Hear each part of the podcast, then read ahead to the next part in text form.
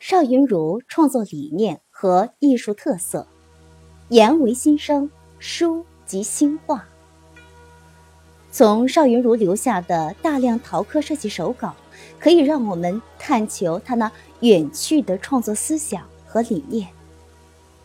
邵云如手稿大致分为三类：一是同一壶名，以不同形态的书法布局的设计处理；二是同一题材丰富变化的画面，如竹子的多种表现描述；三是研究传统艺术，把更多的艺术元素引进陶刻创作，如古印、瓦当。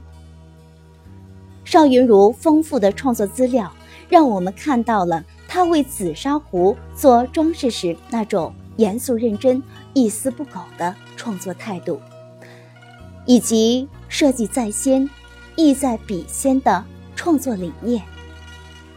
陶刻的目的是为紫砂壶丰富文化内涵、深化主题意象、增加审美亮点，因此设计必须在先。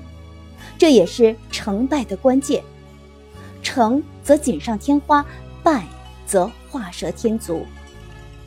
邵云如陶刻创作设计在先的理念，在今天仍然具有指导价值。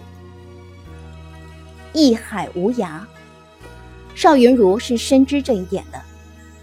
陈曼生的壶名、书法、镌刻，徐子野的竹影婆娑，似有。穷尽中华艺术元素融入紫砂壶之势，壶小乾坤大，紫砂壶还能融入更多的艺术元素。邵云如做了自己的探索，那古印、瓦当图文的手稿，即是他研究的新路。这种探索有创新的意义，就值得一书。正如当代艺术家韩天恒说：“传统是万岁，创新是万岁加一岁。”邵云如有万岁加一岁前行的脚印。设计在心，陶刻在手。